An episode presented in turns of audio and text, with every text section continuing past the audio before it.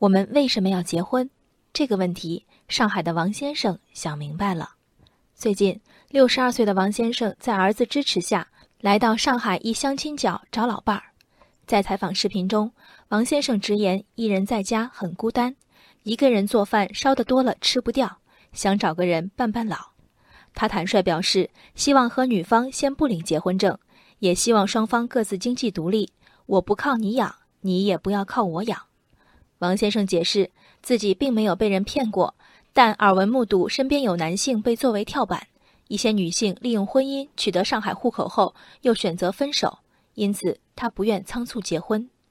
获赞最多的是这样一条评论：“这是找个免费的保姆。”如果以此为一个不带恶意的提问，王先生的答案显然是否定的。从视频里看，当下的他并没有被人照顾生活起居的需要，他也明确表达希望有人说说话。有人一起散心、出去玩，甚至以此激发做饭的积极性。问题来了，为什么那么多网友期待一个成年男性以婚姻换取伴侣关系？表面上看，王先生把自己上海户口的分量看得颇重，质疑他找免费保姆者，话里也带着两个隐含的前提：第一，与六十二岁男士相亲的女性一定肩负家务责任；第二。为配得上新伴侣的体力成本，婚姻和随婚姻而来的户口、财产等利益，是王先生理应付出的代价。这是潜移默化的一场反向歧视。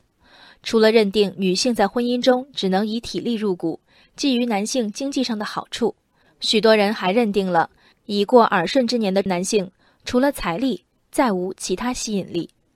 这种想法对王先生的潜在女友，乃至相亲市场上诸多经济独立、生活自在的女性多有不公；而对王先生本人，这句“找免费保姆”又何尝公平？对年轻人不求面包、求爱情的鼓励，嫁给爱情的赞美，已算得上陈词。到了父母辈，房子、车子、户口的硬指标，忽而又有了市场。为什么？因为父母再婚与爱情无关吗？王先生不愿闪婚，不愿与人发生经济纠纷，不愿为人利用，充其量是冷静和精明。也许他在为时不短的单身生活中，掌握了过人的烹饪、打扫、整理能力，足以让女友坐享其成。也许他会人所不会，和他相处有难得的乐趣。旁人凭什么认定他要在相亲市场胜出？只能凭一纸结婚证，领证容易。随之而来的法定权利和义务消化不易，在成年子女的注目礼下，王先生们的再婚注定面临更多的困难。财产分配、继承，万一生病后的照看，甚至未来如何助力儿女、照顾孙辈，这都是年轻时第一场婚姻里没有的考题。此情此景，先磨合再决定领不领证，难道不是明智之选吗？不以保姆自我定位。不以劳动力为自己在婚姻中的核心竞争力，自然不会落入所谓免费保姆的泥沼。